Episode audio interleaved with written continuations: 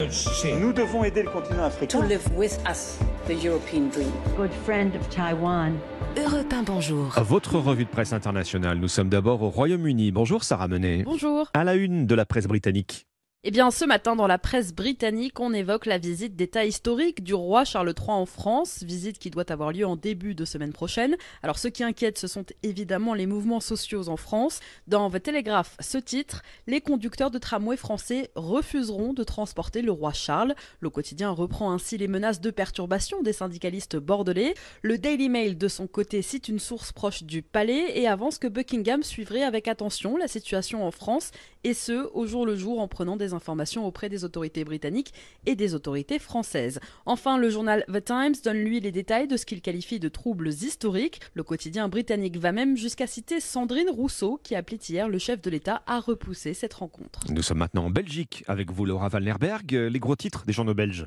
Se dirige-t-on vers la fin des stations essence totale en Belgique? C'est le titre du quotidien La Dernière Heure. Le pétrolier français souhaite s'associer avec le groupe canadien de supérette Couche-Tard. Objectif, exploiter les 619 stations du pays.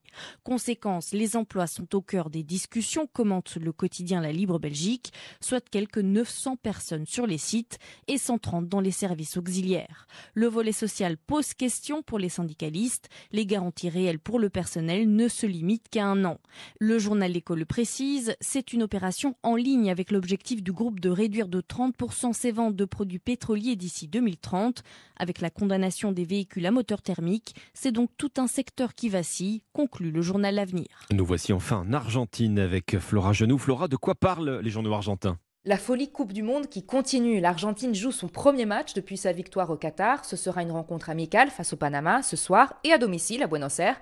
Près de 2 millions de personnes ont essayé d'acheter une place en ligne, calcule la chaîne de télévision A24. En deux heures, les quelques 80 000 tickets étaient partis. La presse ravive la flamme de la victoire. Messi vit ses jours les plus heureux dans son pays natal, entouré d'un amour démesuré, s'enthousiasme Clarine, qui souligne ce contraste. Messi est critiqué en France après une nouvelle défaite avec le PSG, mais en Argentine, c'est l'ovation.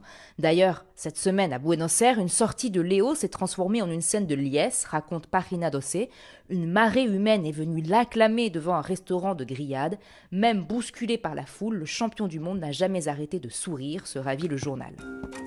Merci euh, Flora Genoux, merci à nos correspondants. 6h54, bon réveil, vous êtes sur Europe 1. Après une nouvelle journée, euh, soirée même, de tension à Paris, euh, à Lille, à Lyon notamment, et des manifestants qui se radicalisent. Neuvième journée d'action aujourd'hui partout en France.